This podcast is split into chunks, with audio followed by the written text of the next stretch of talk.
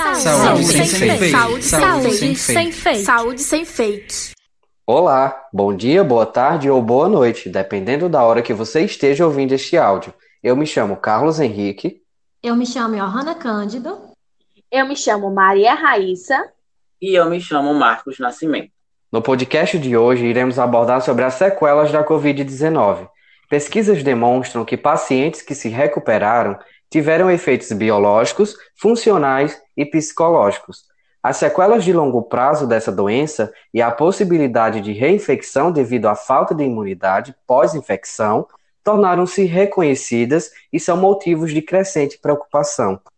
Resultados preliminares sobre um estudo de coalizão realizado no Brasil em oito hospitais e institutos de pesquisas que avalia a qualidade de vida e os desfechos de sobreviventes de hospitalização pelo coronavírus, relataram que no período de seis meses após a hospitalização, um em cada quatro pacientes graves que foram intubados acabaram morrendo.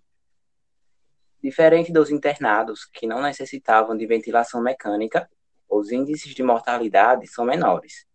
Vale ressaltar que, mesmo a intubação estando associada a uma maior taxa de mortalidade, e complicações da internação e após a alta, é a gravidade da doença, e não do procedimento em si, a responsável pelas injúrias.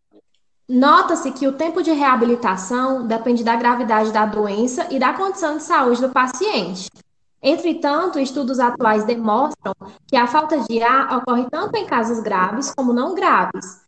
E, independentemente de terem sido intubados ou não, houve influência na saúde mental sendo o estresse pós-traumático, ansiedade e depressão os problemas mais evidentes. Vale ressaltar que nos pacientes mais graves, os pesquisadores estão estudando os efeitos de uma chamada síndrome pós-UTI, que acaba gerando fraqueza muscular e redução da capacidade física. Pessoas assintomáticas ou que tiveram sintomas leves também podem ter sequelas comportamentais e emocionais. Dentre elas, a alopecia, que é a queda de cabelo, perda de memória, desequilíbrio físico, nervosismo e dificuldades de concentração. De acordo com estudos preliminares da Faculdade de Medicina de Ribeirão Preto, os sintomas podem persistir por seis meses depois do início da infecção, como a perda do paladar e do olfato.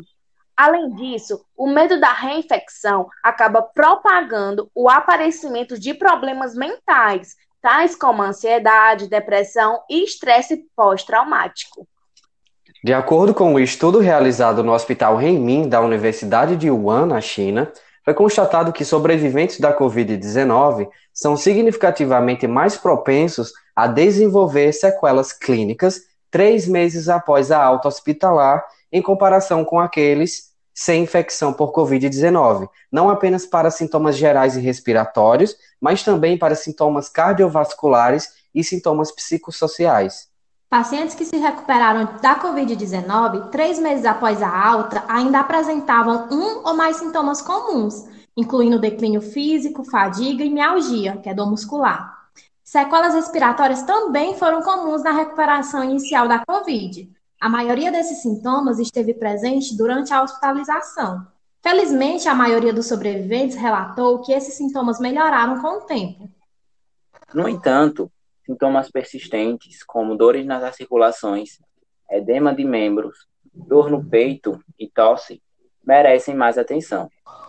Eles descobriram também que a alopecia pode ser uma sequela única de sobreviventes da Covid-19, o que foi observado quase exclusivamente em mulheres.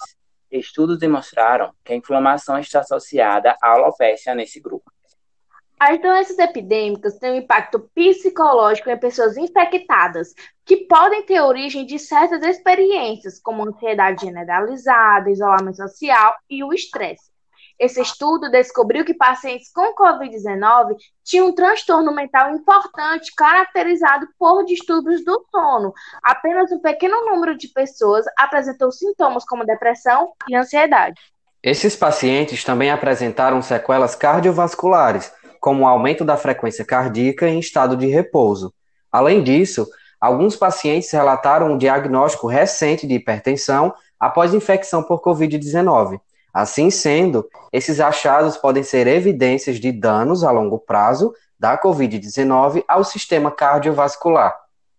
Esse foi o nosso podcast de saúde de hoje. Espero que tenham gostado. Fiquem atentos para mais informações. É só clicar e nos acompanhar. E lembre-se, você é responsável por aquilo que compartilha.